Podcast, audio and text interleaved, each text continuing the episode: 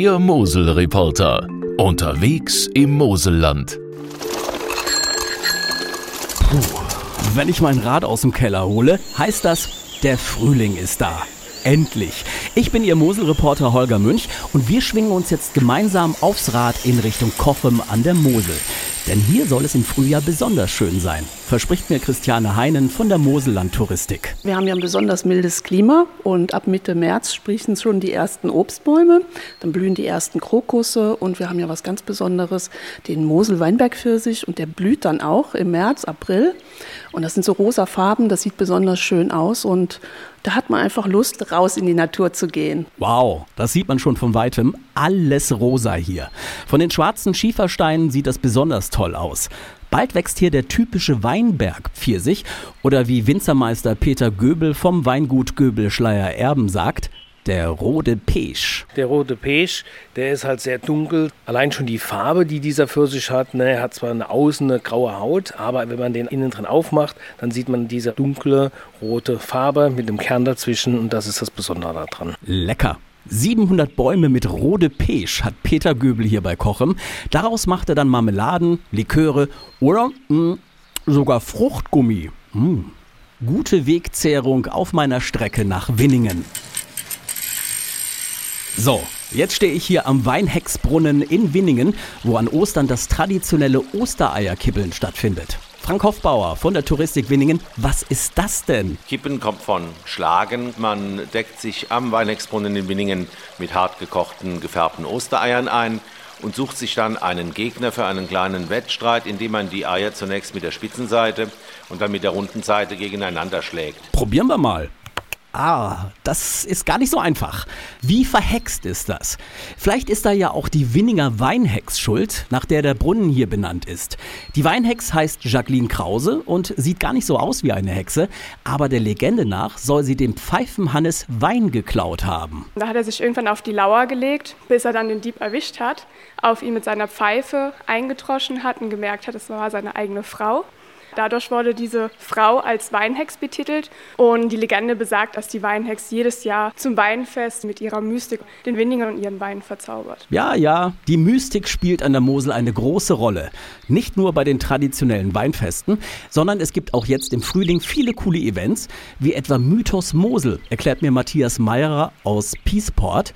Er ist ein Moseljünger. Das heißt, er gehört einer Vereinigung an von Jungwinzern, die das Image der Mosel ein bisschen verjüngen wollen. Mythos Mosel Mosel ist eine Veranstaltung, die findet auf drei verschiedenen Streckenabschnitten an der Mosel statt, jeweils am Wochenende nach Pfingsten. Dort gibt es 30 Gastgeberweingüter. Diese Gastgeberweingüter laden sich Gastweingüter ein. Und so hat man am Ende 120 Weingüter. Man kann praktisch an einem Wochenende circa 700 Weine probieren. Äh, 700 Weine an einem Wochenende. Da lasse ich dann mein Rad aber besser stehen. Schließlich führt der Moselradweg ja direkt am Fluss entlang und da sollte man schon aufmerksam sein. Sonst verpasst man nämlich das Bling. Das Bling bedeutet, hier ist ein sogenannter Lauschpunkt. Insgesamt 40 davon gibt es auf dem Moselradweg. Hier kann man nämlich per App auf Audiotour gehen. Die geht direkt ins Ohr und schärft so den Blick für viele Überraschungen, die man sonst vielleicht glatt übersehen würde. Zum Beispiel gibt es einen Burgturm, der hat einen weißen Rand. Also fragt man sich, wieso, woher kommt der weiße Rand? Oder man fährt durch die Landschaft und sieht auf einmal ein kleines nettes Häuschen mitten in den Weinbergen und denkt sich, was ist das denn? Und dann macht es Bling. Es ist nämlich ein Lauschpunkt und dann erfährt man etwas, was man dort sieht. Super, dann probieren wir das doch gleich mal aus. Ich frage mich nämlich jetzt zum Beispiel gerade, warum der Ort Beilstein das Dornröschen der Mosel genannt wird. Jetzt gehe ich mal an den Lauschpunkt. Das hat damit zu tun, dass Beilstein über Jahrhunderte lang von der Außenwelt weitestgehend abgeschnitten war. Also die einzige Möglichkeit, in den Ort zu gelangen, war, mit der Fähre vom gegenüberliegenden Ufer überzusetzen. Und die Fähre, die konnte im trockenen Sommer nicht fahren, im Winter Hochwasser mitunter Eisgang. Also es gab manchmal Wochen im Leben der Beilsteiner, wo sie das Dorf nicht verlassen konnten und von außen auch niemand hereinkam. Aha. Wieder was gelernt. Hinter jeder Kurve gibt es hier was für die Augen oder für die Ohren. Spannender kann ein Radweg gar nicht sein. Die Mosel ist ja eine der beliebtesten Radregionen in Deutschland, hat ein hervorragend ausgebautes Radwegenetz. Wir haben Flussradwege, Bahntrassenradwege und auch für den ambitionierten Sportler gibt es ausgewiesene Strecken Dazu gibt es unterwegs sehr viel zu sehen. Einmal die Landschaft, dann haben wir sehr schöne Dörfer und natürlich die historischen Sehenswürdigkeiten. Und wer die Mosel mal aus einer ganz anderen Perspektive sehen möchte, macht's wie ich und nimmt sein Fahrrad ganz einfach mit aufs Schiff. So, Fahrgastschiff Bernkastel-Kues, hier bin ich richtig. Und hier ist auch schon der Steuermann, Dirk Daniel Meyer von der Personenschifffahrt Kolb.